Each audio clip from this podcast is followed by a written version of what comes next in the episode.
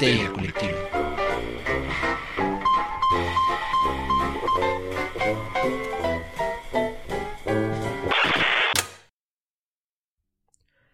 Esto es Histeria Colectiva, el programa donde Fernando Santamaría, el Dr. Braham y Ricardo Medina se sientan alrededor del círculo de invocación para abrir la caja de Pandora y volarse la tapa de los sesos para platicar sobre ficción, magia, ocultismo, casos supernaturales, literatura y todo lo que tenga que ver con la cultura del horror. Buenos días, buenas tardes, buenas noches, donde sea que se encuentren, a la hora que se encuentren escuchando esto, muchas, muchas gracias por donar un poco de su ancho de banda y nos dejen llevarle todo el terror a sus oídos. Eh, cuídense mucho, quédense en casa. Si son trabajadores esenciales, muchas, muchas gracias por mantener el mundo girando. Si no pueden quedarse en casa, porque creo que ya nadie lo está haciendo o estamos hibridando, pues ya saben, cuídense mucho, lávense sus manitas. Seguir usando cubrebocas sería muy buena idea. Eh, porque siempre ha sido buena idea que no te tosan en la cara en el transporte público. Eh, yo soy Fernando Santa María y les doy la bienvenida al piso 666 de Evil Inc., mejor conocido como Corporación Malito en sus diferentes sedes, ahora con una nueva casa matriz en el norte del país. Eh, el doctor Braham fue a colonizar esa región de la oscuridad. Antes de que entremos duro y tupido al tema de hoy, déjenme presentarle a la mesa reñoña que nos acompaña en esta ocasión. El hombre, el mito, la leyenda, con un delicioso filtro azul, el doctor Braham. Doctor Braham, ¿cómo está usted? Hola, hola, estoy muy bien. Sí, efectivamente ando en Ensenada por una cuestión familiar y pues eh, parece que voy a estar aquí un ratillo, así que pues bueno, viviendo dos horas atrás en el tiempo, estoy crono desfasado de ustedes. Sin embargo, estoy muy contento de estar aquí y pues a darle porque ahora sí tenemos un invitadazo. A darle grasa, doctor. Eh, eh, con su mejor playera y más elegante playera color calabaza, tenemos a Ricardo Medina desde su fortaleza de la soledad. Ricardo, ¿cómo estás? Hola, muy bien, muy contento. Oye, yo combino todo, eh, playera, calzones y hasta el termo naranja acá, ¿eh? Todo es del mismo colorcito. Este, pero muy, muy contentísimo de estar aquí de vuelta y sobre todo, como bien dijo el doctor, aunque tiene que ser en línea, pues ya creo que ya nos hemos acostumbrado a esto durante tantos episodios que han sido así y me parece que ustedes también. Y lo que sí es que Fernando, yo lo quiero reconocer antes de que empiece el programa, porque siempre se esfuerza mucho porque el audio salga muy bien, a pesar de que estamos en pinche Zoom. Entonces, también sus comentarios nos ayudan a mejorar, pero muchas gracias, Fer, por hacer tu mejor esfuerzo de que esto salga bonito. Ay, nunca nadie se había preocupado tanto por mí. Hacemos lo que podemos y la verdad es que si están acaba- en cuanto acaben de escuchar este episodio, igual valdría la pena, porque lo haremos nosotros, que corran a escuchar nuestro primer episodio eh, pandémico, que si no me equivoco fue o pandemia o payasos, una cosa así. Pandemia, creo. Eh, pandemia, ¿verdad? De hecho fue pandemia seguramente. Y hay un mundo de diferencia y es que hemos aprendido basándonos en sus comentarios y también a punta de cachetadas polleras porque YouTube es nuestro kung fu. Entonces, este, pues sí, muchas gracias por sus comentarios. Y al final, pero no al último, eh, quiero presentarles porque en el Círculo de Invocación se está manifestando un escritor asasasasazo mexicano, una de las plumas y voces más contundentes en cuanto al horror y lo cósmico y, y lo folclórico también, porque además, eh, si ustedes se atreven a visitar su obra, eh, tiene un poco de todo, no porque se tenga que tocar todo eso, sino porque el horror es tan... se, se expande, o sea, el género del horror puede tocarlo todo. Quiero presentarles en el Círculo de Invocación a Gerardo Lima. Gerardo, ¿cómo estás? Hola, hola, espero que estén muy bien. Muchas gracias por la invitación y aquí tranquilo desde las tierras folclóricas y extrañas de Tlaxcala. Excelente. Desde la inexistente Tlaxcala nos visita Gerardo Lima, que es egresado de la licenciatura en Relaciones Internacionales de la Universidad Popular Autónoma del Estado de Puebla, que ha colaborado en medios físicos y digitales como Ágora, Letrarte y Momento. Parte de su obra se incluyen las antologías Seamos Insolentes del 2011, Sampler de 2014. Ha sido becario del, becario del programa de estímulo a la creación y desarrollo artístico en sus ediciones 2013 y 2018 y del Fondo Nacional para la Cultura y las Artes en 2016. Asimismo obtuvo el Premio Estatal Dolores Castro de Poesía en 2016, el Premio Tlaxcala de Narrativa 2017 y una mención honorífica en el 34 Premio Nacional de Cuento Fantástico y de Ciencia Ficción en 2018 y recientemente lanzó su novela en dos tomos, Megaloceros. ¿Fue en 2021 o en 2020? No estoy muy seguro. En el 21. En el 21. Ujú. Entonces, este, con Paraíso Perdido también, si no me equivoco, ¿no? Sí. Entonces también pueden correr a visitar su obra porque además pronto estaremos hablando también de ella. Por lo pronto, hoy viene de invitado porque nos va a echar la mano, la garra, el músculo con un tema, doctor, doctor, que hay en la caja de Pandora. Hoy en la caja de Pandora, entre cantos gregorianos y mucho incienso, se abre la caja de reliquias y junto a la Santa Granada de Antioquía aparece el tema de Santos. Santos slash terror religioso. La verdad no me decidí hacia dónde tirarle, pero naturalmente va a suceder hacia los dos polos, porque estamos en días santos, queridos histéricos colectivos. Días de guardar, y que Pinches Estamos grabando esto después de chingarnos unos tacos de suadero para que Dios nos guarde y se le olvide dónde. Entonces, este, hoy vamos a hablar de santos. Pero a ver, justo antes de entrar al aire, estábamos planteando como cómo abordar esto. Y me pareció muy interesante la línea que marcó Ricardo de lo general a lo particular. ¿Qué es lo que hace a lo santo santo? ¿Qué cajos es un santo? ¿Qué cangrejos es, un, santo? Eh, doctor Braham, empezamos por acá. Oh, por Dios. Ok, bueno, esta sí se le hubiera querido soltar primero a Gerardo, pero bueno, vamos. Excelente, se vale repeler y derivar. Eh, Gerardo Lima, ¿qué es lo que hace santo santo? Eh, la verdad no tengo ni idea, ¿no? Se supone que es su vida. Cuando yo, estudiaba en una, en una, escuela religiosa, entonces tenía monjitas tétricas a mi lado todo el tiempo y platicaban sobre una de las santas que era como la líder de las adoratrices perpetuas guadalupanas, ¿no? Me encanta porque suena como a cosas místicas y este, sociedades secretas, ¿no? Entonces las, las, monjitas APG tenían su santa, ¿no? Que nos decían así de, es que esta era una niña normal y corriente, eh, se partía la madre, tuvo novios, pero en algún punto recibió a Dios, ¿no? Y, y, y ahí como que surgió todo, ¿no? Pero eso era más aterrador porque a mí me daba miedo de niño, ¿no? Era como de, ¿qué tal si estoy jugando aquí las canicas con mis amigos y digo, ah, ver, ya te tienes a Dios ahí, ¿no?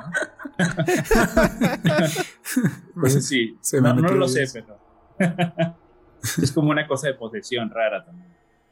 Yo tenía entendido, digo, desde, desde mi ignorancia, pero eh, yo tenía entendido que hay todo un método burocrático para santificar tanto gente como cosas, ¿no? Hay, hay, hay objetos santos, no sé si hay lugares, sé que donde hay una iglesia católica, la tierra es tierra santa. Sé que hay objetos santos y sé que hay gente santa muerta. No sé si hay gente santa viva, ¿no verdad? Es, es, más incómodo, o sea, santo vivo sí puede haber. No, este, mira, el último santo así reconocidísimo que era santo, santo, por decirlo así en vida, era el Padre Pío. Mm. Que de nuevo está muy discutido porque, pues, digo, era una persona noble, pero no quiere decir que era santa. Eh, también dicen que la madre Teresa de Calcuta era santa. A mí personalmente yo he oído historias de la señora que no la hace tan santa. yo creo que la el mejor filtro para que un santo sea santo es que no haya nacido en el siglo XX. Porque literalmente tenemos que creernos el cuento de que volaba por el aire, que sanaba enfermos, que lanzaba arcoíris de su pecho, yo qué sé, o sea. Que vomitaba arcoíris. Parece broma, pero es que es más sencillo porque no había evidencia fotográfica, no había evidencia de grabaciones. Hoy en día, sí, digo, es que todos somos seres humanos, entonces cualquier defecto que tengamos de personalidad, cualquier instante en el que se nos vaya la paciencia, técnicamente eso ya no nos haría un santo, según la Iglesia Católica, ¿no? Ay, a ver, tratemos de definir.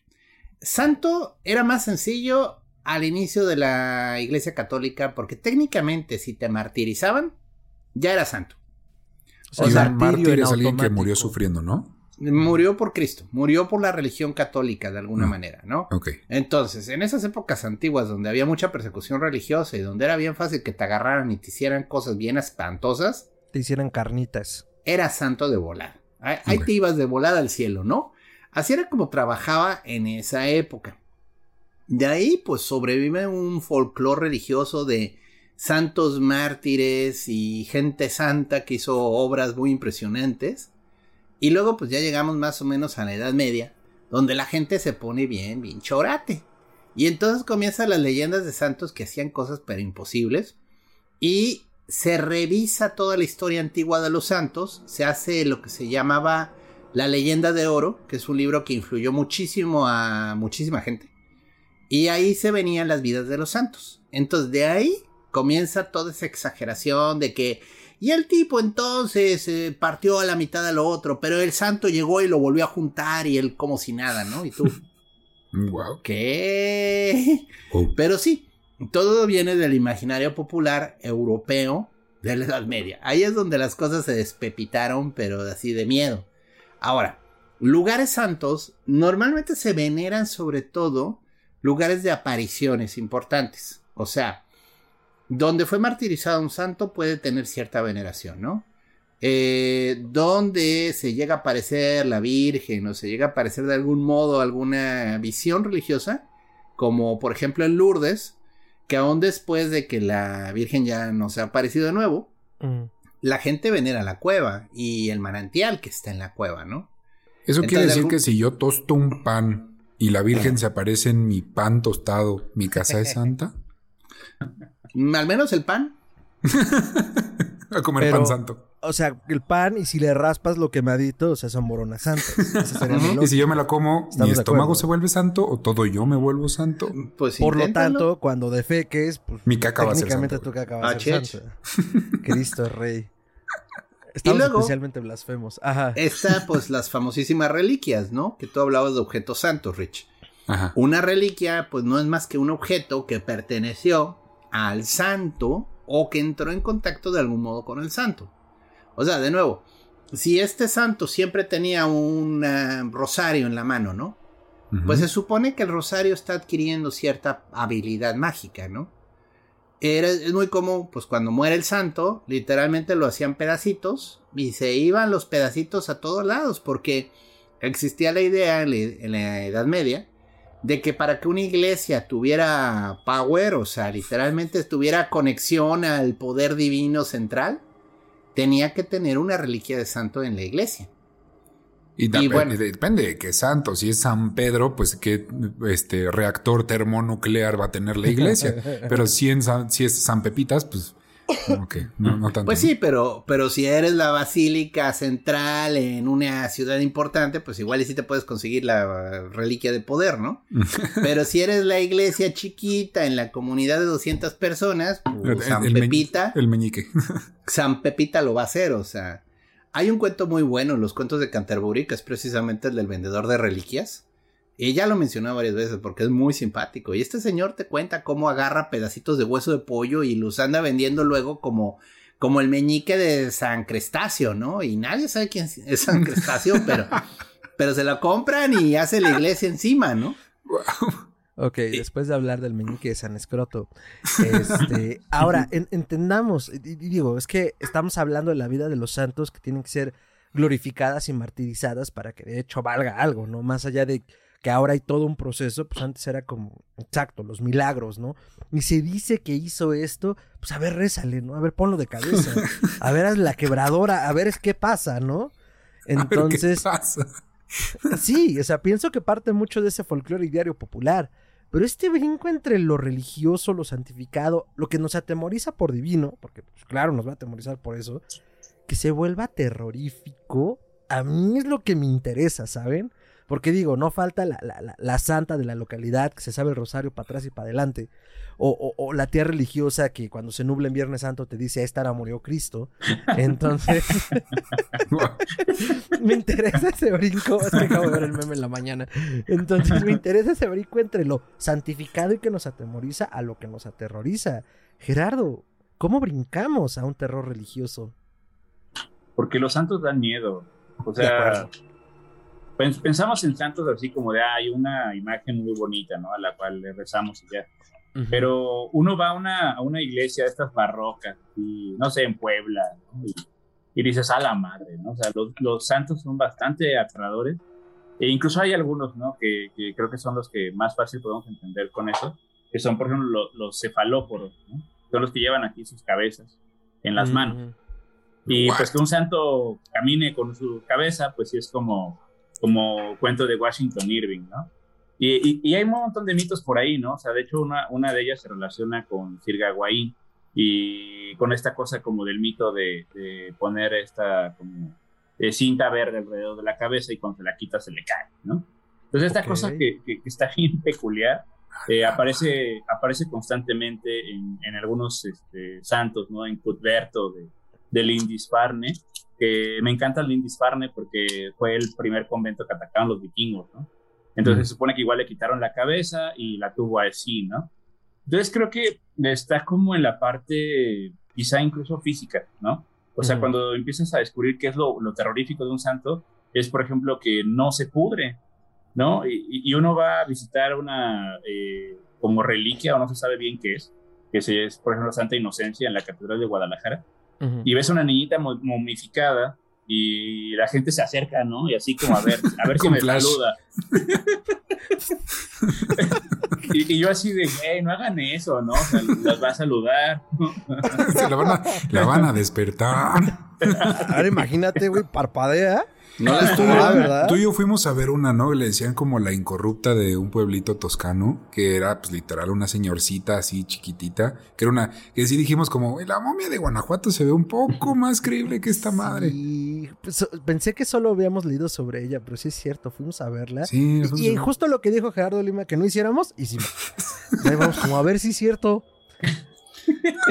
Híjole, y luego, ¿por qué? ¿Por qué? ¿Por qué? O sea, pregúntense, pregúntense qué también les fue después. Bien, aquí andamos haciendo Empezamos un podcast, sí. Digo, se desató una pandemia, no creo que haya sido por nosotros, pero. Sí, no. Este, malo nos fue, ¿no? Eso quería cambiar mi imagen para los que están aquí en YouTube para que vean una escultura de un santo de Mira, ahí, está un cefalóporo. creo que es San, Daniel. San Denis. sí, Daniel. Ok. Wow. Pero bueno, yo creo que sí, como menciona Gerardo, lo más horroroso, digo, desde el punto de vista de un niño, porque vaya, ya de adulto te vale madres, pero es ver esas representaciones tan gráficas del martirio. Porque, pues bueno, como puede haber santos muy decentes como Francisco de Asís, que aunque tiene así agujeritos de mira, este... como el de Guillermo eh, Sí. Eh, de todas formas, pues está muy noble, ¿no? Muy bonito, muy, muy digno. Sin embargo, pues hay santos que, pues digo, los flagelaron vivos, ¿no? O sea, los desollaron vivos. Los metieron en aceite. Los metieron en aceite hirviendo, los metieron en una parrilla hirviendo, o sea, y, y todo eso de algún modo entra al imaginario popular. Santa Lucía, por ejemplo, que suele tener sus ojos en una, en una, en un platito. Pues híjole, eh, ya que uno por un instante se detiene a pensar qué está haciendo esa, ¿por qué? Ay, joder, tiene los ojos. Eh, eh, sus ojos. Es, bien bonitos azules. Es cuando te das cuenta la, la brutalidad, ¿no? O sea, que sufrieron un castigo, un martirio por sus creencias, y eso es lo que en cierto sentido los hace reconocibles. Pero pues qué, qué pinche mal gusto. Vamos a dejarlo así. Sí, Santa Lucía es la santa de los mamuts, ¿no? ¿Eh? ¿Qué? No. Un chiste político. Un chiste político. Ay, ay, doctor Rías, estuvo muy bueno. Perdón, eh, pero estuvo muy bueno. No lo entendí. Cristo Rey de Monterrey. Bueno. Ahorita se lo escribo. Este, ahorita, ahorita, hacemos exégesis del chiste, al parecer. Eh, sí, a ver, ahorita que, ahorita que mencionabas esto, está bien cabrón dedicar tu vida a Dios y a Cristo. Porque, a ver, si no evangelizas, acabas en el infierno. Si evangelizas, te decapitan los mongoles. Entonces, como que en ese momento de la historia no había muchas opciones más que estar comprometido con la causa, ¿no? Y lo que dice Gerardo es súper cierto, o sea, uno de chavito, de joven, que además joven, yo voy a decir este, que creció máximo, máximo en los noventas, ves una, ves arte que representa a estos santos, que es un buen, y si ves cosas creepy y dices, güey, esto está horrible, que se me aparezca este cabrón que con un montón de flechas clavadas en el cuerpo en la noche, dices, no, bueno, jalo, y ahí como que empiezas a generar esas ideas creepy en tu cabeza eso también tiene, siento yo, que ver. O sea, como es, ¿por qué todos tienen que ser grotescos así? ¿Tú tienes un crush o tienes un trauma con San Sebastián? Ya lo decidí. Sí. Porque siempre mencionas a San Sebastián. Es que, es, Y que te clave unas flechas. Como buen legionario romano. Entonces, eh, sí, totalmente, porque además esa es la función, creo, del terror religioso, Gerardo no me dejará mentir, a través del temor, o sea, de infundir el temor en el feligrés, pues tiene que entrar la palabra de Cristo, ¿no? Así que la letra con sangre entra y, y de esa manera decirte como, oye, esta gente que vivió y murió, bueno, a ver, Cristo murió por nuestros pecados y al mismo tiempo tanto sus apóstoles como quienes le siguieron posteriormente han muerto por la causa, tú tienes que defender y tener esta fe, ¿no? Entonces es a través del miedo y del control que, intentan hacer el martirio lo más gráfico posible, es muy a propósito. O sea, en, Los Simpsons lo hacen muy claro, obviamente, estoy citando a Los Simpsons, por supuesto. En el episodio en el que Bart y, Milhouse sustituyen eh, eh, eh, el resto del día con Inagada la vida de Aaron Butterfly, eh, los, los cuadra a todos, ¿no? A ver, niños, y les hace hacer una letanía, y si yo, que no, que pecaré, que muere en el infierno, o bueno, mi alma está en el infierno, y un cuervo me sacará los ojos, y se pudrirá mi alma. Y todos así como calladitos, y de repente Milhouse ve un cuervo en la ventana, y el cuervo, ¡ah! y fue Bart, yo lo vi. O sea, así el güey, digo, no, a ver, no, y, y llevan a Bart, a ver tú por cambiar la homilia. Y tú también por soplón, ¿no? Entonces, no hay para dónde hacerse con la religión, ¿no? Es un constante muérete de miedo. Sí. Sí, y es ese, es ese pensamiento del ¿y si sí, güey? Y si sí, porque suena bien gacho, güey. O sea, lee el infierno del Dante, dices, la Divina Comedia, dices, ah, la madre, y si sí, güey, suena bien feo. Pero, pero si te perdonan al final antes de morir, ya no pasa nada.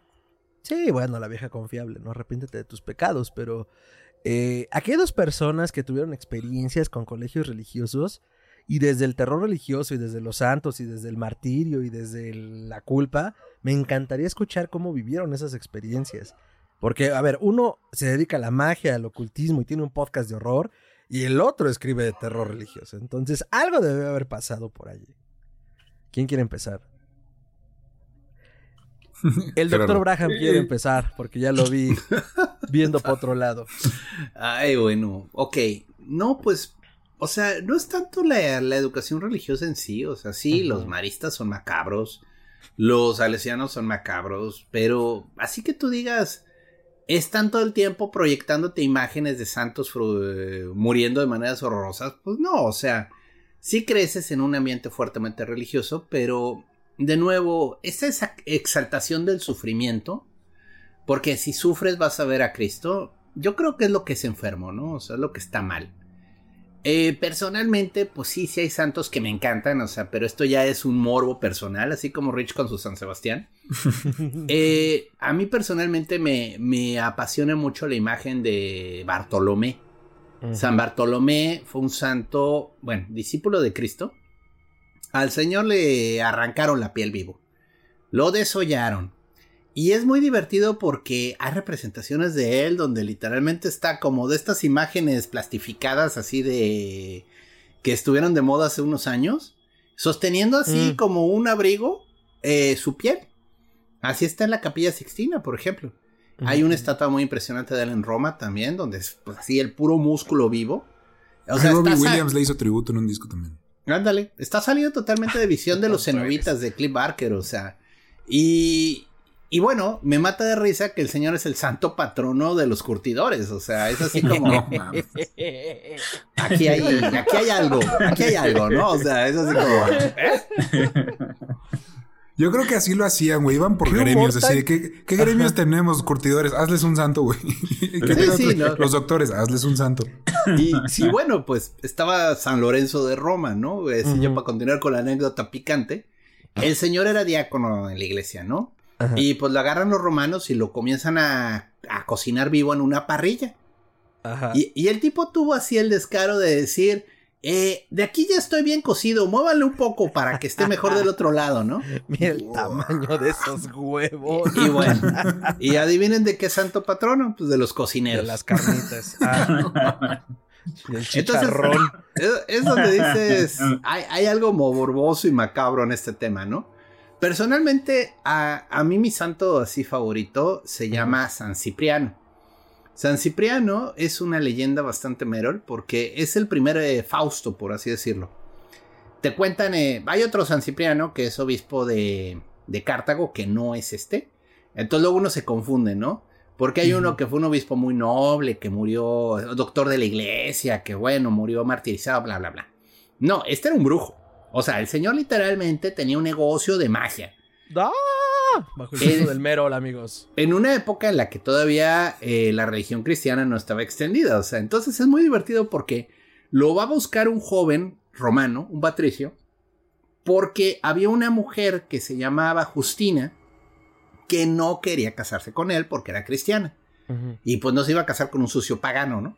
Entonces, el sucio, el sucio pagano va a buscar al mago y le dice, güey, lánzale toda la magia de amor que puedas porque quiero que esa mujer me venga a pedir perdón de rodillas, ¿no? ¿Qué clase de changoleón eres tú? Sí, claro. Entonces, San Cipriano se dedica a lanzarle demonios a Justina, pero Justina, como era muy noble y santa y pura, nada más sentía un pensamiento pecaminoso y se persinaba, ¿no? Y entonces, pues salía el demonio volando así, sin cuernos, todo madreado, ¿no? Y, pues esto comienza a escalar, o sea, es muy gracioso porque pues Cipriano comienza a llamar cada vez demonios más cabrones, ¿no? Hasta que un día llama al mismísimo rey del infierno. Y se aparece el diablo. y pues tampoco puede con Justina y su remedio 1, 2, 3. Su persinar, pues o sea, se persinó tan rápido que le empezaron a llover eh, vergazos al diablo y no supo de dónde llegaron. Así pinche rosario. Entonces Cipriano, pues, se encabrona con el diablo, le dice, tú me prometiste que me ibas a dar todo lo que te pidiera y no has logrado convencer a una sola jovencita de que me que ame a esta persona. O sea, qué chingados contigo, ¿no? y el diablo dijo, qué chingados contigo, güey. güey. y entonces este le dice, pues, ¿sabes qué? Pues eres de puro chocolate, o sea, no sirves para nada, cabrón. Es más, reniego de todo lo que he hecho contigo. Y el diablo le dice, ah, entonces cancelas el contrato. Y Cipriano como que se queda, oh, fuck. O sea, o sea, no, sí, pues. O sea. Y, y entonces se, persina. Y en el instante que se persina, desaparece el diablo. Oh. Y entonces dice, ay, no más, si sirve. y digo, esa es versión, eh, versión reducida, ¿no? Es muy simpática. E incluso eh, se hizo una obra eh, de teatro que se llama El Mágico Maravilloso. Creo que es de Lope de Vega. Precisamente que narra la leyenda de Cipriano. Entonces, bueno como va la leyenda es que Cipriano entonces quema todos sus libros y se vuelve cristiano y luego lo se vuelve obispo y luego lo martirizan junto con Justina, ¿no? Pero pues sobrevive esta tradición de los libros de magia de Cipriano, ¿no? Y esto entra muy duro al folclore ibérico, o sea, se vuelve una especie de pues de Merlín, pero cristianizado, ¿no? Y entonces es un, es un santo que con la mano derecha hace milagros, pero con la mano izquierda conoce los secretos de la magia negra.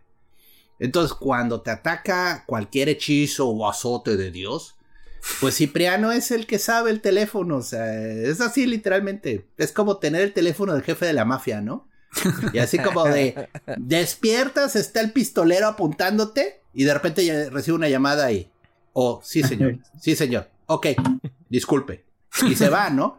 Así. Y se hace un café antes de ir.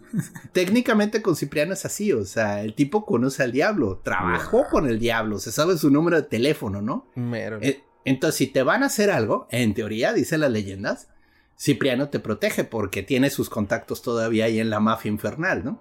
Siento que es el Tony Soprano de los santos. es una manera de verlo, pero sí.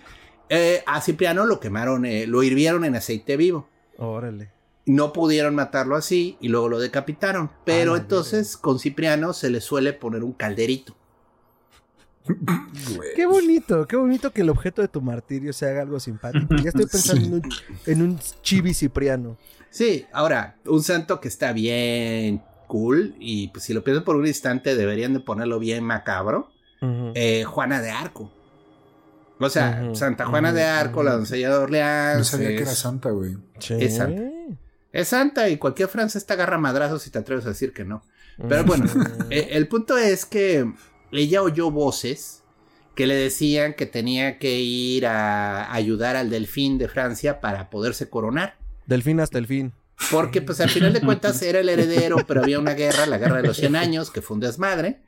Y pues esta jovencita, sin saber nada de guerra, sin saber nada de batallas, comienza a ganarle a los pinches ingleses. O sea, sí fue muy rara la situación. Al final, bueno, no le salieron tan bien las cosas como se esperaba. La traicionan, la agarran los ingleses y los ingleses curiosamente la, la acusan de bruja. Y la acaban quemando. La vieja confiable. Ah. Sí, la acaban quemando en la hoguera. Que las visiones que recibían no eran de Dios, sino del diablo, claro, pues siempre está esa discusión, ¿no? Y, pero bueno, a Santa Juana de Arco siempre la ponen con su armadura y con un estandarte bien bonito. O sea, la verdad es, son imágenes bonitas, inspiradoras, ¿no? Pero pues deberían de ponerla toda chicharrada, así, literalmente como saliendo de la barbacoa. y no lo hacen. Pero bueno, sí. Son ejemplos, colgado, ¿no? Ya lo que con su foco y todo. Nosotros solamente pedimos coherencia en el canon, que se respeten las reglas. pues sí. Lo religioso, lo horroroso y los santos y experiencias en las escuelas religiosas. Gerardo Lima, es suyo el piso. Nada más ahorita me acordé de algo de Juana de Arco, que Date. Gilles de, Gilles de era su mariscal. Y ese güey, pues, fue este eh, encontrado de que asesinaba niños, los violaba, los empalaba y, y hacía un montón de cosas, tanto así que son los primeros casos de, hombres lobo, ¿no? ah, la Cristo Rey. Está, bien interesante eso. Huevo, no mames. Sí, que además ahorita digo, yéndonos un poco por una tangente, eso del hombre lobo tiene esa connotación pedófila sexual ah, ¿sí? de origen. Sí. ¿Quieres decir que mi queridísimo maestro Lupin era un violador? O sea, a ver, no. Te agarras, te viola y luego te enseña. es que es un modo de transmitir el conocimiento, Ricardo. Esto es muy antiguo. Los griegos lo practicaban. Se llamaba arete. Areje. ¿Arete o areje? Arete. Acereje. Ah. Es como Entonces, osmosis, anal. Exacto, exacto. Es una manera de llamarlo también. Ay, güey, por... ya, basta. Ay, Dios. fue tan mal de reírme. fue muy corto, pero fue un gran trip. Ay, entonces, eh, Santos y sus martirios y hombres lobo, Gerardo Lima. Eh, bueno, pero me habías dicho algo así sobre las este, escuelas o algo. Sí, eh, partíamos de, la experiencia como, o sea, si a ti te hizo algo el estar en una escuela religiosa y tiene que ver directamente con que escribas horror o no y tu experiencia en ella en relación a el miedo y la enseñanza religiosa a través del martirio de los santos, ¿no? O sea, cuéntanos, ¿cómo te fue con eso? No sé si sea como tal eso, ¿no? La, la razón. Sí me acuerdo de varias cosas raras, ¿no? O sea, por ejemplo, yo era zurdo y a mí me amarraban la mano para que estuviera con la derecha, ¿no? O sea, si era si era extraño. Y lo peor es que tus papás no te creían, ¿no? Porque era así como de, ay, sí, el niñito todo pendejo, ¿qué vas a ver? Cállese y pues, estudie. Y, nunca pude corregir bien mi letra, ¿no? Siempre ha sido muy, muy horrible. Eh, la cosa sí es que, digamos, el momento, digamos, más que por los santos eran las iglesias, ¿no? De hecho, tengo una fascinación con las iglesias por eso. Nos llevaban así como de, ah, vamos a la misa mensual o algo por el estilo. Y siempre pasaban cosas, ¿no? En, la, en las iglesias donde nos llevaban, que, por ejemplo, recuerdo mucho dos, una que se llama Alexia de Guadalupe, que está en una ciudad que se llama Santana Chautempan. Bueno, ciudades, es decir, ¿no? Y otro que es el, el, ex, el ex convento, porque hay dos muy cerca, ¿no? El de la misma Santana y otro que está en Tlaxcala. Y tienen una aura bien culera, ¿no? O sea, entras y sientes algo así como macabrón, ¿no? Que algo te está viendo y, y, y, a todos, a todos les pasa, ¿no? Primero de niños y luego después de grandes, que te tropiezas porque sientes que alguien te agarró el pie, ¿no? Te jaló, eh, que te dan un pinche zape así de chingadas, y ya va el niño a dar, ¿no? Allá. en mi caso era mi papá. Hola, cabrón. Y, y eso, eso, era como raro, ¿no? O sea, sí te daba una sensación muy, muy espeluznante. Y decías, no, güey, o sea, yo no me acerco a ese lugar así, ¿no? Digamos que más que con un santo, a mí lo que me empezó a pasar fue con las vírgenes, ¿no? Mm. Eh, o sea, la primera vez fue con un, un, cuadro que mi abuela fue a bendecir en esa iglesia. Este, bueno, más bien en ese ex convento, ya muy bonito, y me lo puso. Y no me acuerdo qué virgen es, pero muy bonita con su niño europeo acá en brazos, ¿no? Y así. este, un niño white chican de Polanco ahí. Porque estaba muy bonita la virgen. Y yo, pues todo niño este, todo meco y ahí diciéndole, ay, virgencita, se mueven tus ojos, ¿no? Ya, ya estaba bien idiota. Y en la noche, ¿no? El sueño con un cuarto blanco donde me pierdo y así como que de pronto encuentro una señora de negro, así toda con su, mm. su manta y yo así como, oiga señora, ¿dónde están mis papás, no? Voltea esa madre, es una virgen dolorosa, así con su velo, y empieza a abrir la boca así negra, inmensa, ¿no? Y a gritar y a salirle una pinche sustancia negra asquerosa mientras se me acerca así. Y yo de a la verga. No, mames, güey. ¡Corran! Y despierto gritando y dije, no, mames, no. Nunca va a haber una chingada virgen en mi, eh, ahora sí que en mi cuarto. Güey. Sí, no. Sí, fue un poco heavy. Esa estuvo ruda. Creo- Sí me creo que yo, no- yo nunca he soñado con figuras religiosas. Ahorita que lo estabas contando, estaba tratando de hacer memoria. Pero a mí me daba un chingo de cringe como todas estas efigies de cera o, o los santos, como el, el- el- este Cristo. el- ay, es que ni me lo sé. Tan, tan, tan no quiero saber que ni me sé los nombres. Pero pues todas estas efigies que tienen en las iglesias dentro de estos féretros de cristal, ¿no? Entonces, Sí. la imagen del sufrimiento de Cristo, o algún santo, o algún beato, o algún esqueleto, vaya usted a saber, es que... Ay, a mí sí me mueve mucho eso, ¿no? Fíjate, güey, tantas, tantas décadas, güey, de haber robado dinero a la gente pobre, güey, a la gente en general. Y no les alcanza como para un buen artista que haga cosas decentes, güey. O sea, hacen pinches monos bien culeros. Me acuerdo mucho. en- yo, yo crecí en, Morelia, güey, y, y íbamos pues a pueblitos ale- este, aledaños, circundantes. Ajá, ajá. Pueblitos cerca de Morelia, güey. Y en- hay un convento en Cuitzeo, güey. Un ex convento. Entonces, y, lo- y te dan el tour y te explican aquí vivían las monjitas y las puertas son chiquitas porque antes de entrar a un cuarto te tienes que arrodillar ante Dios, cosas así. Y en, había en, en, en la iglesia al lado del órgano, güey, había un pinche mono que aparte luego, años después fuimos ahí seguía la madre esa, yo creo que nadie la quería sacar, güey. Pues porque si Yo iba a ir, güey, era su, su convento, no el tuyo. Pues, sí, A ver, Pero, a güey, estaba ojete, a mí me gustan mucho de esos. O sea, le pintaron sus ojeritas, güey, y así todo así esquelético. Yo creo que era Jesús, pero la neta no sé quién era, pero sí con el pelo largo, güey. Ay, no, todo feo, güey. Depende, ¿tenía mucho o poco delineador? Porque si tenía mucho era Jesús. Fabuloso. Sí, güey, sí está, está, está feo cuando tienen eso en las iglesias, güey. Esas figuras de cera bien feas. Doctor Braham, experiencias terroríficas con santos. Mm, Tuyas. Así que tú digas personales, pues no, o sea... Digo, mi madre tenía una muy fuerte devoción hacia las imágenes religiosas, entonces la casa parecía museo. Tú sí Más de- tenías figuritas de yeso en tu casa. La madre. Sí, este, y algunas están muy macabras, pero la verdad, este, yo no, o sea, pues, de esas de que creces en el lugar y X, ¿no? Pero sí, alguna vez, este, llegó un amigo ahí a la casa y sí decía, güey, no mames, este, ¿qué pedo? ¿Por qué, ¿Qué quieren pedo con- correr a la gente? Sí, ¿qué pedo con las imágenes? Y no, pues es que mi mamá las junta, ¿no?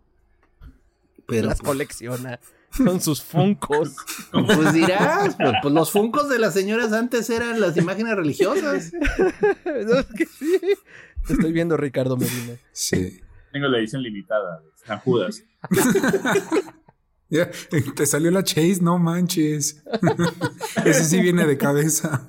No, bueno, pues vámonos con los santos mexicanos. Esta es toda una tradición súper interesante. O sea, el Judas Tadeo es una leyenda, pero digo, existente desde la antigüedad, pero aquí en México se volvió todo un personaje. O sea, es el santo patrono, pues, de los ladrones, vamos a De decir las causas honestamente. o sea. perdidas. Los, los chacas. Sí, bueno, pero pues Ah, aquí no los chacas y los eh, que le van a la América, le van al, al Judas. Órale, no sean, no prejuzguen. Y hay, y hay Va a salir toda- en su playera.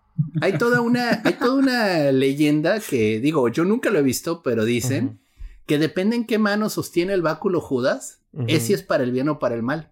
Ah, Que hay un Judas con la mano, que vaya, todos lo traen en la mano derecha, o sea, yo nunca he visto un Judas con la vara en la mano izquierda. Yo creo que el que trae la vara en la mano izquierda, el yacero, era disléxico, pero pues eso. Pues igual, o sea, era zurdo y la chingada, o sea, pero el punto es, este, hay toda una leyenda de que puedes usar a Judas para el mal.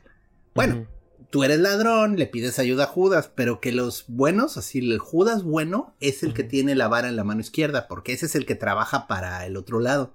Oh, eso no lo sabía. Pero lo divertido de Judas Tadeo aquí en México, que es, es, es donde yo digo solo México, eh, la iglesia de San Judas Tadeo está en el centro histórico de la ciudad, pero originalmente era de San Hipólito. Correcto. San Hipólito, este, es uno de, es de las iglesias más viejas que existe en la ciudad. O sea, Hernán Cortés la fundó. Wow. Lo que pasa es que, si recuerdo bien, el día de la toma de Tenochtitlán coincidió con el día de San Hipólito.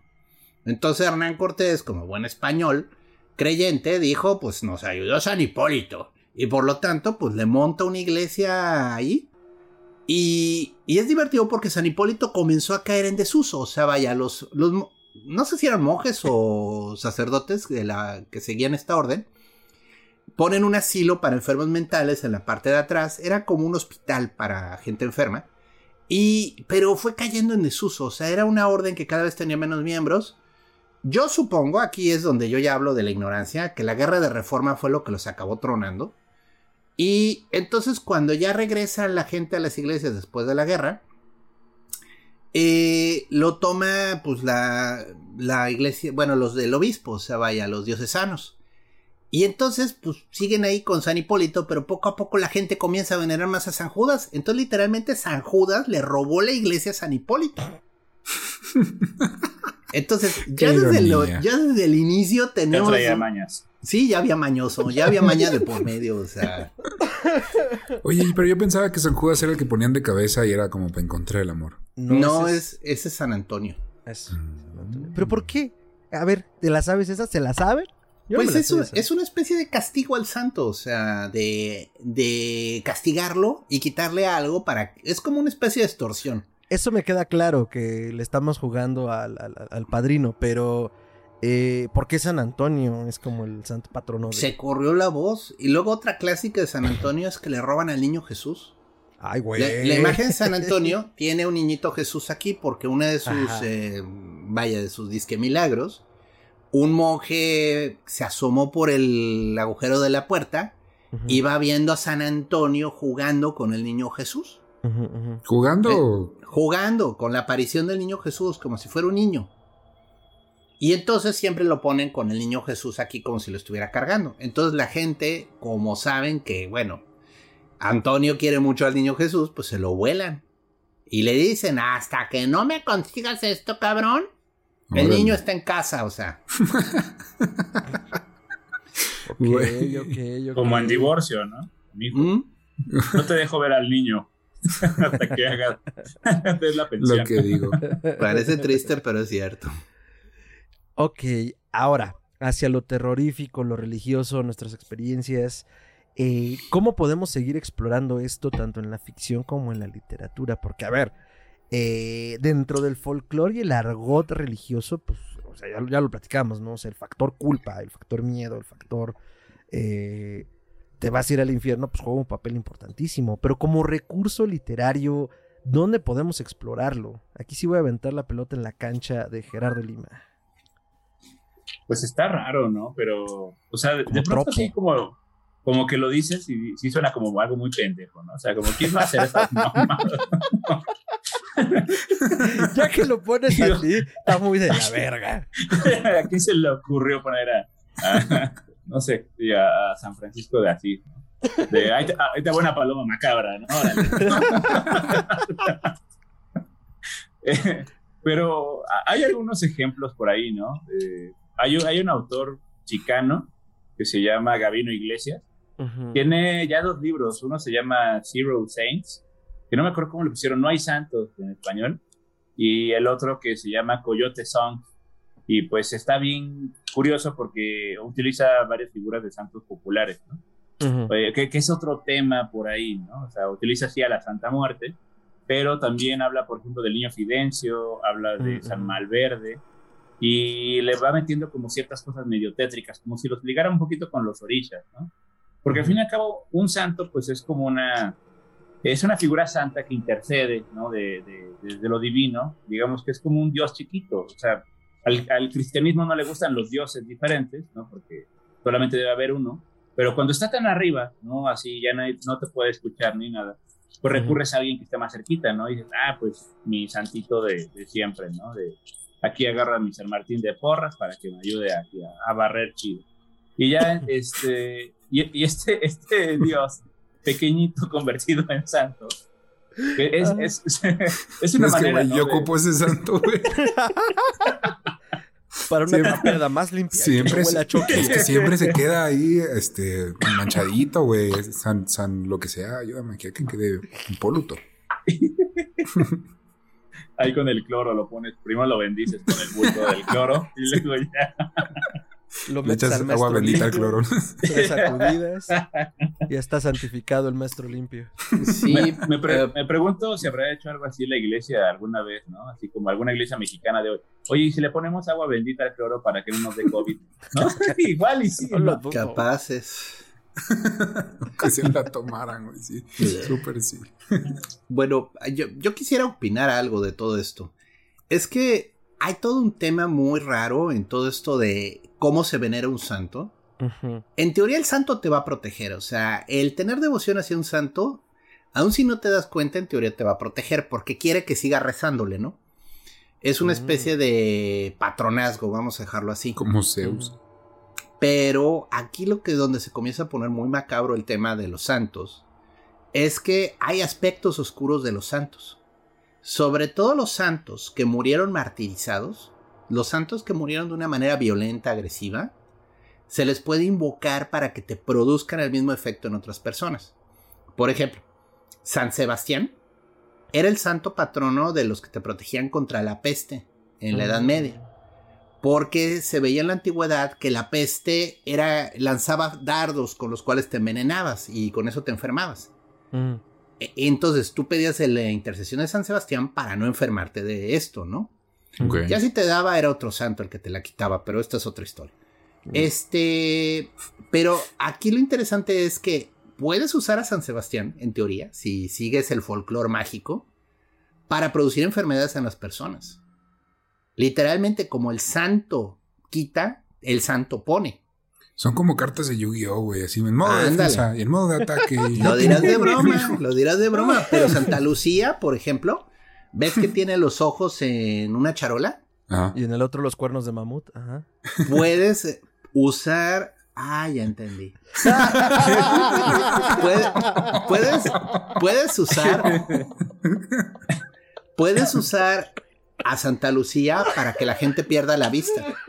No seas mamón, güey. Eso está bien feo. Ay, Pues es que te digo, los santos son bien macabros a veces, o Te, sea, tapa- te aparece y te pica los ojos. pues literalmente se te, se. Se te nublan, o sea, comienzas a perder la visión. Pero como no tiene ojos, güey, no latina. No, pues ojalá, Entonces te quedas ojalá. sin, sin olfato, luego sin vista. Pero el punto la está de que el chiste está que invocas eso, o sea, invocas el aspecto oscuro de la muerte del santo y provocas algo con ello, ¿no? Y, y, pues es una especie de magia cristiana, pues muy rara, muy oscura, o sea. Entonces, hay un lado así de la de los santos, o sea, que también pueden usarse para lo contrario, ¿no? Y muy nobles, muy puros, pero agárrate. No, y ahorita que mencionas esto y junto con lo que dijo Gerardo, me, me pusieron a pensar en todos estos santos. O sea, tú decías algo importante, ¿no? O sea, para mí lo, lo santo, como desde esta perspectiva católica, es de entrada que no haya nacido en el siglo XX. Pero entonces comenzamos como sociedad a resignificarlos, ¿no? Entonces tenemos, hablamos antes de entrar al aire de la Santa Muerte, que parte más bien de un culto a una fuerza de la naturaleza que después, un poco en este juego de dioses ocultos, pues, a ver, es una santa, ¿no? Que no reconocen las iglesias. O tenemos a Juan Malverde, creo que lo habían mencionado ahorita. Eh, vaya, como todas estas figuras ya que forman parte del ideario mágico, místico, cómico, musical y que cumplen una función muy específica, ¿no? Ya más, o sea, ahora sí que es como una expansión de este juego llamado religión. Y entonces, pues ya es una expansión que tú diseñas, ¿no? De acuerdo a tus necesidades. Saludos a todos los amigos roleros que nos oigan. Entonces, este, eh, eh, es interesante, ¿no? Cómo partimos de esto y que, por un lado, tenemos a la iglesia que es como todo este proceso. ¿Y cuántos milagros hizo en 2021? Uy, no, no le alcanza, le faltaron dos, ¿no? Y, y luego te hago beato y luego te hago, este, ya te canonizo. Y bueno, o sea, pero por otro lado también está lo que la gente dice, ¿sabes qué? A mí esto me funciona, un poco lo que decíamos al principio, pues rézale a ver si jala, ¿no? Y comienzas a generar esta suerte de ideas tulpas, ¿sabes? Es que, exacto, güey, porque de repente le rezas a algo por algo que funciona y esa, esta es creencia muy personal mía, ¿no? Pero esa energía de, oh, wow, lo voy a seguir haciendo y lo pides con tantas ganas, tan seguro de que va a funcionar, que algo mueves en el universo, el cosmos, las vibraciones o lo como lo quieras llamar, que a lo mejor chicle y pega y otra vez pasa, ¿no? Y pues ya está en ti y en qué tanto lo, lo pidas, no sé. Sí, un poco, ¿no? Entonces ya es más como la idea de que también mueve a, las masas a... Es un voto de confianza, ¿no? Al final, porque también lo mágico funciona así, una predisposición cuasi neurolingüística donde dices, bueno, jala porque jala, ¿no? Pero al final de cuentas, eh, para quienes decidan creer, eh, pues algo pasa, ¿no? Si suficiente gente cree en lo mismo, pues algo debe de cambiar, ¿no? Entonces, a mí me llama la atención sobre todo como estos, estos santos o estas figuras religiosas pues es que no son figuras religiosas, pero son figuras cuasi religiosas que se generan, por ejemplo, en el narcotráfico, ¿no? Para proteger al gremio, para proteger a los sicarios, para proteger el negocio, ¿no? Que ya tienen una función muy específica, porque la leyenda cuenta que fue un, ¿saben? Entonces, eh, eso me parece muy interesante, como, pues, como, y que al final, que no, que no nos dice que muchos de los santos que estuvieron o que están en el santoral, eh, cumplieron esa misma función, ¿no? A partir de la necesidad de la gente y que eventualmente le la iglesia dijo, bueno, presta, ¿no? Y, a partir de ello, pues, pues, pues, tu feligresía está a gusto, ¿no?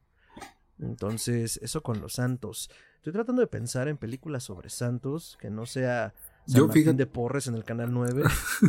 o que, que tengan mole. Antes de ya dar, como referencias específicas, güey, fíjate que como elemento de ficción a mí me gusta mucho este sentido de tienes tu historia en la modernidad, pero tomando en cuenta que estas historias sí pasaron, o sea, que esta gente sí existió, porque para mí, muy personalmente, yo, Ricardo, para mí esto todo es inventado. Pero es como, ok, sí, sí existieron. Y, y te voy a poner el ejemplo muy básico, güey, en Hellboy, que tiene sus reliquias de el mm. meñique de no sé quién, ah, la bala hecha con agua bendita y no sé qué cosa de otro santo, ¿no? Esas son sus armas y dices, wow, y funciona contra los, pues, los, los, demonios que él combate, siendo él un demonio. Esa, se me hace muy cool ese elemento narrativo en las historias. Tienes toda la boca llena y atascada de tu razón. Sí, sí, sí, sí. sí. ahorita estaba pensando también un poco como en las reliquias, como armas mágicas. Eh, en la gran serie hasta los últimos cinco minutos de su final de 30 monedas, lo mágico, lo religioso y lo espiritual, o sea, tienen un papel así fundamental, desde las antirreliquias pues de ahí parte el nombre. Y digo, si no la han visto, veanla. Les voy a spoilear media reliquia. Las 30 monedas de Judas, ¿no? Como un objeto mágico. O el ritual que hace al final este Vergara, ¿no? Que eh, por la sangre, de, creo que San Cristóbal. Eh, posee a una paloma y lo utiliza como un dron vigía viviente.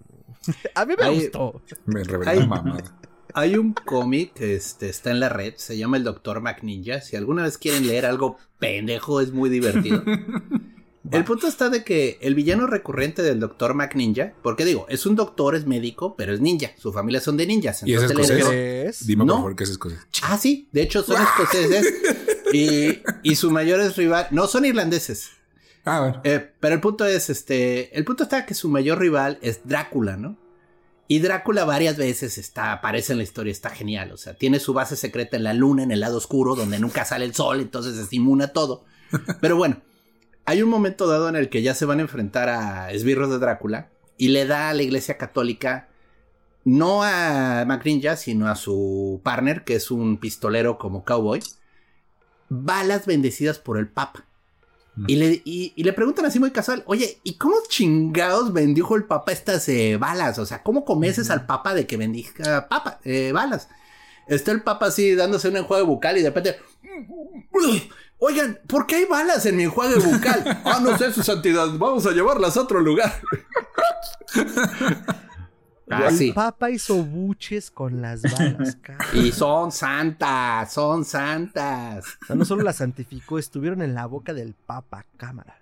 Pues sí. Este, Pero a ver si Gerardo nos quiere compartir alguna historia de eso. ¿Tú tienes alguna referencia, Gerardo, en la ficción?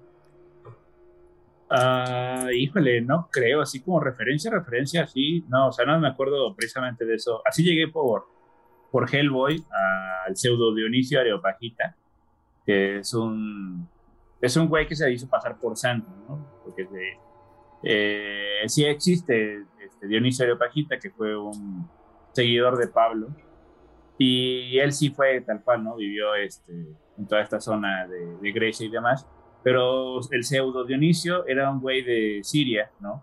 Que se puso ese nombre para hablar precisamente de la mística eh, oscura, ¿no? De la mística apofática, que decía que la única forma de conocer a Dios era a través de la sombra, de la oscuridad, de lo que no es.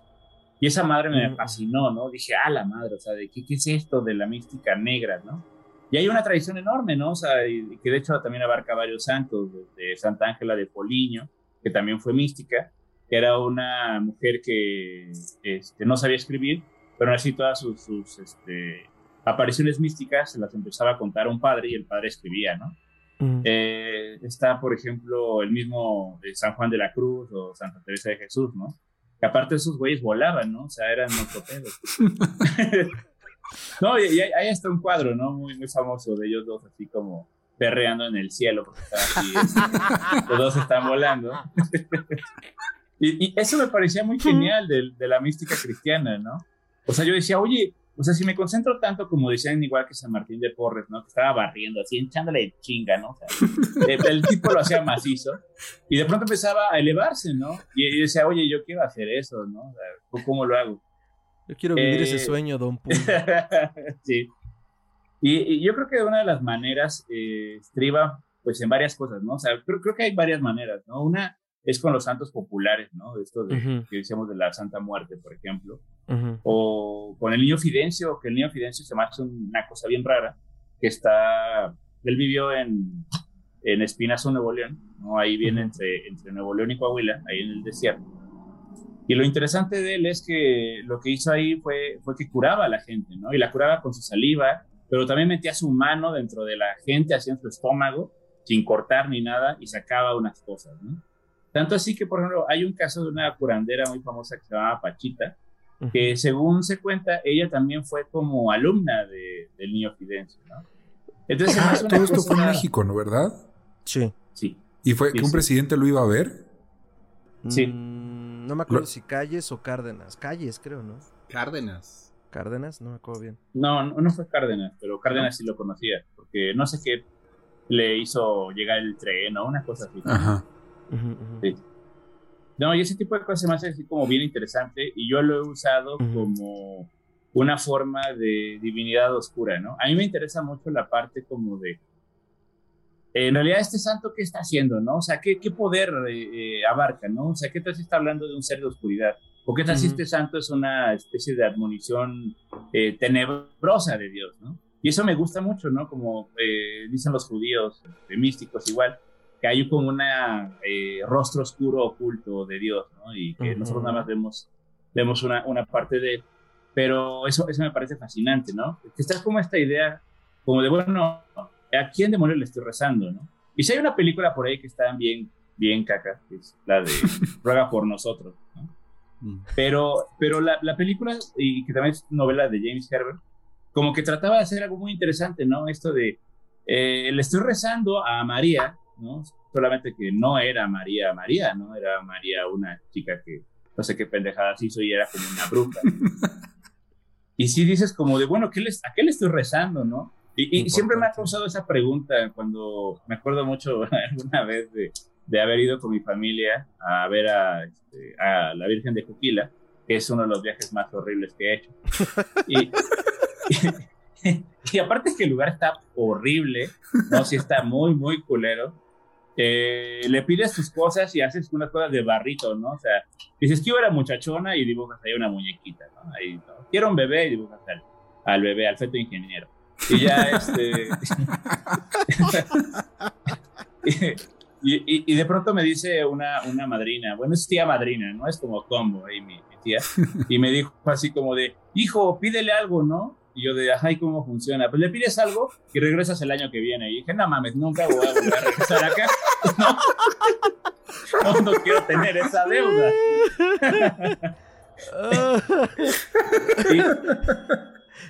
y, de pronto le dije así a mi, a mi madrina, de, oye, ¿cómo sabes a quién le estás rezando, no? Y ella de, pues, ¿cómo? Pues a la Virgen, ¿no? Pero digo, ¿sabes dónde salió? O sea, salió de un ocote o salió de un árbol, igual era un árbol malvado, ¿no? y mi tía se me queda viendo así como muy de, a ver, espérame, te voy a bendecir, hijo. ¿Qué tantas mamadas está diciendo, mijo? Con un gallo además. Oiga, pero esto parece más brujería. Ah, esa, esa, esa, disonancia entre lo, lo católico y lo, lo, santero, ¿no? Ah, que esa es ah, otra cosa, güey. ¿Santerismo? Santería. Santería. La santería. La santería. Uy, no. A ver, a ver, di algo de la santería. No, madres, esas son, son palabras mayores. Miren, en realidad la santería es una religión africana que llega a Cuba Y se sincretiza con los santos católicos porque era una manera de esconder que estaban venerando todavía las fuerzas este, de la naturaleza que son los Orisha. Como el O sea, entonces, mm, es- vaya, es otra región de África el vudú, pero es Son primos lejanos. Vaya, hay similitudes en las divinidades. Es como decir Zeus para los griegos, eh, Júpiter para los romanos. O sea, ¿era el mismo? Mm, casi, pero no. O sea, Lo tiene copiaron. diferencias, igual. Entonces, los loas del vudú, esos llegaron a Haití, sobre todo la población, y sí tienen similitudes en los nombres algunos, pero no todos, ¿no? Entonces, este, por ejemplo, el vudú es Papalegba, pero en los Yoruba es Elegua, que es Elekbara, es otro nombre que tiene. Eh, por ahí vienen, ¿no? Ok. El punto es que los disfrazan de santos para poder darles veneración y no meterse en un problema con los, con los dueños, ¿no? Con los capataces. Ajá. Entonces, en vez de el Eguá, pues ponían al santo niño de Atocha, ¿no? Porque es un niño, o sea, el orisha se le representa como un infante. Entonces, el niño de Atocha es muy cercano. Este, la Virgen de la Caridad del Cobre, la Virgen de Regla, San Francisco de Asís, todos están ligados de algún modo a los Yoruba. Pero no es enteramente el santo, es más como algo detrás del santo, ¿no? Es una máscara que están usando para pues no causar tanto impacto Ya. pero es una religión por sí sola independiente, o sea, que toma una imagen católica, pero no es católico, o sea, es otro Sí. rollo, ya es una religión pagana, eh, en definición cristiana, ¿no? Eh, yo me acuerdo, hay una película de horror impresionante que se llama Mártires. Es de lo más desagradable que he visto en mi vida. Eh, no, es que sí, sí sufres en esa película. ¿Porque hay Es mucho una- mole o porque, o por qué?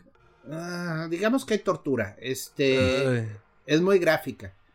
Es una mujer que se escapa de un culto que quieren crear santos. Y la idea está que quieren que eh, la gente a través de la tortura y del martirio alcancen el estado de iluminación de los santos. Y pues, este, pues es una secta que literalmente tortura gente para que se vuelvan santos. No mames, pues como los X-Men también, ¿no? No, pues ándale, quieres ser X-Men, te vamos a torturar 10 años para ver si logras desarrollar tu poder mutante. O sea, Y había un X-Men que era un ángel, güey. Ahí está, güey. Todo está conectado. todo está conectado. sí. No, pero Mártires es una película bien densa, bien densa. No sé si es francés o canadiense, pero ah, su madre. El director es Pascal Laugier, creo. Y muy, muy. Es de esas películas que te dejan mal. O sea, vaya. No es una película amable. Te afecta fuertemente porque sí dices, hijos, la gente está bien enferma. Eh, Sí. De esas de horror puedo acordarme de esa. Excelente. Estaba pensando en alguna otra y la verdad es que tenía una un poco como, ah, bueno, no tiene que ver precisamente con santos, pero como con esta idea de lo santificado y justo un poco como a quién le rezas, a quién no y, y- cómo se aterriza como esta idea de esa lucha del bien contra el mal y la magia. O sea, como muy por encima todo, pero lo toca bien. Belzebut de Emilio Portes, a quien le mandamos un saludo, por cierto. La verdad es que lo aterriza bastante bien Emilio Portes y como en este juego tanto de quién es el villano y quién es el héroe, que es un recurso bastante usado, pero acá te mantiene como en ese filo, porque además hace algo que en el horror no sé qué tan común sea, según yo no tanto, pero igual si es común no está tan bien manejado, como la idea de poder aterrizar una buena historia de terror en un clúster de violencia y que esa violencia disfraza como ese terror supernatural, ¿no? La frontera de México, los narcotúneles, este, los sacrificios humanos, se sabe como esa idea de eh, esa violencia, eh, por ejemplo, como este- o sea, es un planteamiento que en esos clústeres sigue sucediendo esta cosa y que la violencia que vivimos día con día, pues es la tapadera perfecta, ¿no? Ah, pues son narcos. Ah, pues es la violencia, no sé qué. Ah, es la guerrilla, no sé cómo. Y, la propuesta de ese horror es como, no, a ver, sí, pero están pasando cosas ahí que no deberían de pasar, supernaturales. Entonces, en Belzebut me parece bien manejado. Y la escena del Cristo Belzebut. Si no la han visto, véanla. Y esa escena es muy buena. Ajá. Creo que en esta hora de un podcast de horror hemos sacado demasiadas buenas ideas. ¿Alguien me puede explicar por qué James Wan fue a hacer la pinche monja tan mal como la hizo? A mí yo que me cago de miedo de todo, güey, acabé cagado de risa. Parecía más Indiana Jones que una película de miedo. ¿Por qué fue y la cagó así, ya teniendo los elementos y el universo y el, el público, güey? porque la sensibilidad de James Wan está del lado de los norteamericanos, o sea. Nuestra sensibilidad parece broma, pero crecimos realmente embebidos en la religión católica. Entendemos mucho mejor el horror cultural del catolicismo que James Wan. O sea, tendría que haber tenido muy buenos asesores y obviamente el problema de James Wan es que James Wan y todo lo que él hace es que maravilla. Entonces, este... Es un genio. ya no escucha consejos, es mi opinión, ¿eh? O sea, no me sé la historia detrás de la monja, pero me suena que es eso. Pero yo no le agregaría nada más a eso. Creo que es una cosa de folclore y de entenderlo mejor que otros y... Mm, sí. Pues no la muy, O sea, es terror religioso muy descafeinado, según mi opinión. Ah, es muy buena definición. Nada más te ahorca la monja. Eso es lo, que, lo que me parece la, peor falla de la película.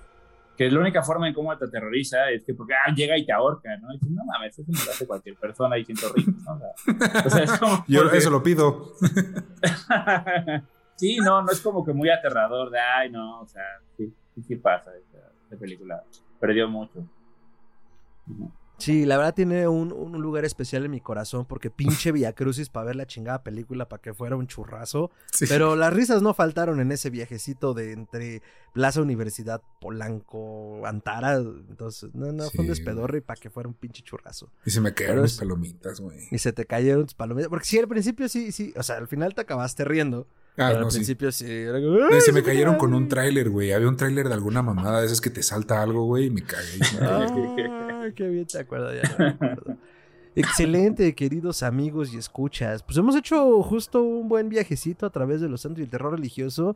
Y esto es solo para recordarles que no coman carne, no sean blasfemos, no pequen. Eh, escuchen este podcast mientras echan unos. Escuchen este podcast mientras echan unos de suaderos si quieren. Eh, Alguien una vez me dijo algo importante y que me decía, mira, la neta es que yo creo que todo este asunto del cielo y el infierno está aquí perfectamente en la tierra, entonces mejor hay que chingarle acá. Igual, es una visión muy personal, pero... ¿Mandé? Fue el Koshi el que te dijo eso, ¿no? Fue el Koshi loco. El Koshi loco, seguramente. Seguramente. Saludos al Koshi loco. Eh, espero un día conocerlo. Eh, pero, pero, pues nada, pues santos y terror religioso. Eh, comentarios de cierre, redes y en qué andan. Este, Gerardo Lima, cuéntanos, ¿cuáles son tus comentarios de cierre, redes y en qué andas?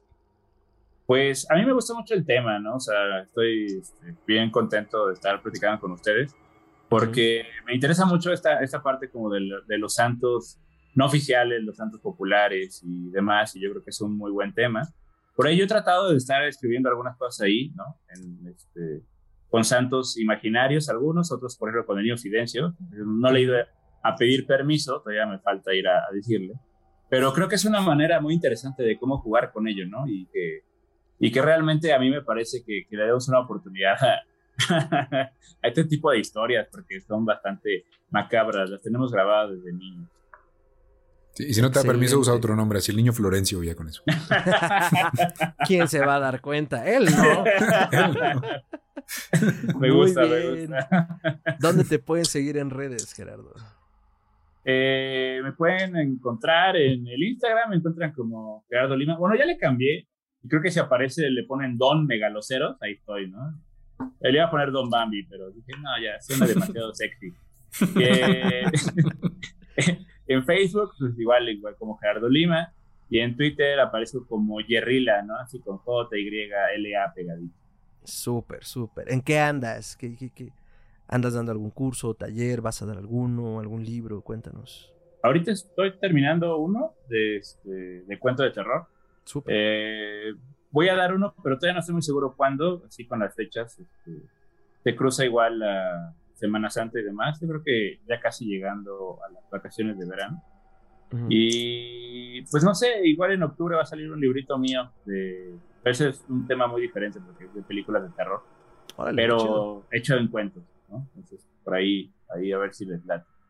Va, va, va, va, va. Estemos atentos, estaremos atentos a todas tus redes. Muchísimas gracias, buen Gerardo. Eh, doctor, comentarios finales y redes, por favor. Bueno, pues ay, los santos son un tema escabroso, porque al final de cuentas eh, nos venden ideas, nos venden ficciones para, según esto, formarnos Y es muy divertido cómo la gente agarra estas historias, según esto, nobles, y comienza a usarlas para sus propios fines. O sea, entonces, eh, no es broma, en serio, se hace magia negra con los santos. ¿eh? O sea, obviamente la gente lo justifica de muchas maneras y no es magia negra en sus ojos. Pero si hacen cochinadotas ahí con los santos que luego dices, oye, esto mejor llama a un demonio, ¿no? Y bueno, eh, pues instruyanse, averigüen bien de dónde vienen las historias y pues tengan un criterio abierto, o sea, considérenlo como folclore, o sea, con la misma creencia que le tienen a Blancanieves y los siete enanos, pues también los santos tienen ese mismo nivel de credibilidad, ¿no? Y bueno, este, mis redes me encuentran este, en Twitter como Chuntaro que esto es arroba chuntarome. Y ahí es donde comparto más mis loqueras. Este, vaya, sobre todo hago retweets muchas veces de tablillas de maldición egipcias y comentarios sobre el apóstrofe especial que llevan los nombres de dioses en las tablillas de jeroglíficos. Pero es interesante, dense una vuelta. Si les gusta ñoñar rico, ahí yo pues estoy compartiendo muchas cosas. Súper, doctor. Ricardo, eh, comentarios finales y redes. Yo eh, digo, ya más allá del horror dentro de los santos y las, este, las imágenes religiosas, yo les recomiendo mucho que lean acerca del tema, y que investiguen acerca del tema y luego vayan y disfruten el arte que se ha hecho acerca del tema. Eh, porque pues mucho, mucho del buen arte del mundo está hecho para pues, este, ejemplificar o, demostrar de manera gráfica todas estas cosas, ¿no? Entonces, es una recomendación que yo les hago como un buen amigo. Mis redes son arroba tiranosaurio rix en Twitter, donde nomás me quejo de todo lo que veo, y arroba, el mismo arroba, tiranosaurio rix en Instagram, donde hago reseñitas de películas y ahí están fotos mías y mi vida en general y buena, buena música. Excelente, muchísimas gracias. Pues a Santos, sí, yo me quedo un poco con este comentario que decía el doctor relacionado a, a, los alcances que puede tener como la idea de lo religioso y la devoción y lo negro que puede ser en muchos niveles y sentidos por más que la gente no quiera reconocerlo así, ¿no? Entonces, eh, en algún momento ya hemos platicado sobre el asunto de que la magia, bueno, la devoción a los santos y a las imágenes, pues es necromántico, ¿no? Nuestro programa de necromancia lo abordamos muchísimo más a fondo porque pues está canalizando eh, los aspectos, las características, las voluntades y se están pidiendo favores a través de, las reliquias, ¿no? De la imagen religiosa, o sea, el yeso, el yeso por sí solo es como, sí, es yeso, pero toda esa intención y esa búsqueda y esa exigencia que hay en la plegaria está ruda, ¿no? Y pues no, realmente tu tía, la religiosa, con 30 rebosos no lo va a ver así, pero sí. Entonces, bueno, dentro del ritual católico hay cosas bien interesantes, esperamos poder explorar en algún otro programa. Y pues eso, eh, Santos igual a necromancia. Ya.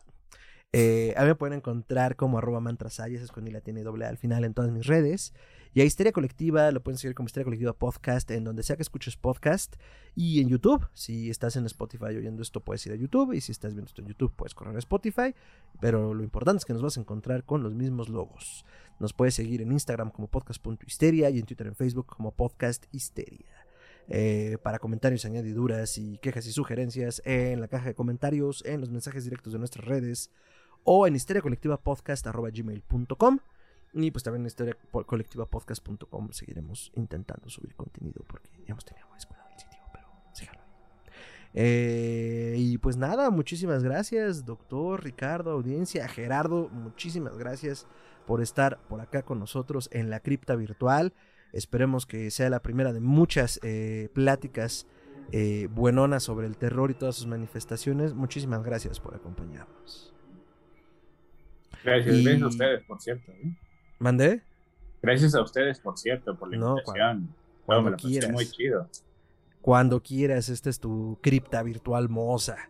Entonces, este, pues nos vemos pronto, querida audiencia. Y pues nada, hasta la siguiente emisión. Hasta entonces. thank you